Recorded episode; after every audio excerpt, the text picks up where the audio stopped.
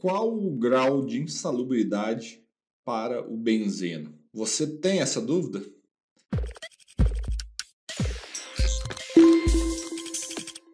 Fala galera, vocês estão respirando bem por aí? Leandro Magalhães em mais um quadro do Analytics Responde, em que eu vou responder algumas dúvidas da minha audiência que me manda aqui para eu ajudar vocês a simplificar o processo de reconhecer e avaliar riscos químicos para a higiene ocupacional. Mas vamos lá.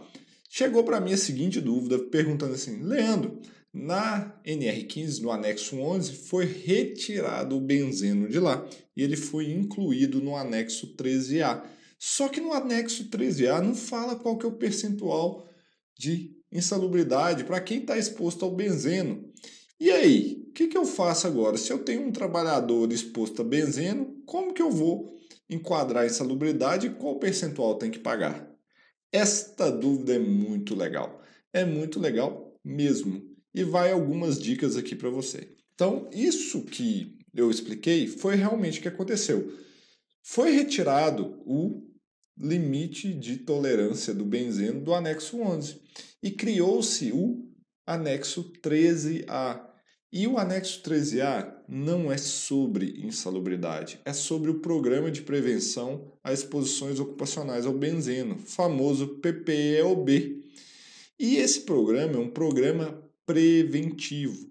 Ou seja, hoje na NR15 não tem nada descrito assim qual que é a insalubridade para o benzeno. Não tem.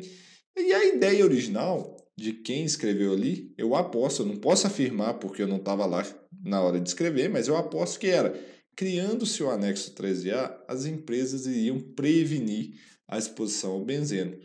Pois bem, mas e agora? Como é que faz então? Eu não posso enquadrar quantitativamente mais porque ele saiu do anexo do anexo 11. E como que eu faço então? E o anexo 13A não fala sobre insalubridade, é prevenção, é um programa né, de prevenção. E o como que faço? Então, o que, que acontece? Nesse caso, a gente vai ter que olhar o anexo 13 mesmo. Para enquadrar insalubridade para o benzeno, a gente tem que ir lá naqueles compostos de carbono e a gente vai lá no manuseio, né, utilização de alcatrão, bel, betumen, óleos minerais, óleo queimados, etc. e outras substâncias carcinogênicas afins. Então seria aí, como você já deve saber, o benzeno é um composto comprovadamente carcinogênico, logo ele pode ser enquadrado no anexo 13.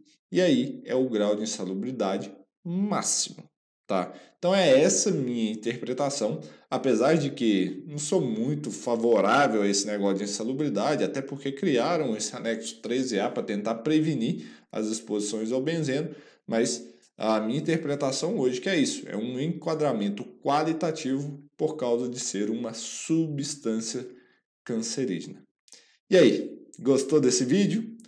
Então, deixa o like aqui embaixo, lembre-se de se inscrever nesse canal, clica aqui em se inscrever, ativar o sininho, que aí você vai ser notificado de tudo que a gente está fazendo, de todos os conteúdos que a gente produz. Tem muito conteúdo legal aqui nesse canal do YouTube, que vai te ajudar muito no processo de simplificar o reconhecimento de riscos químicos para HO.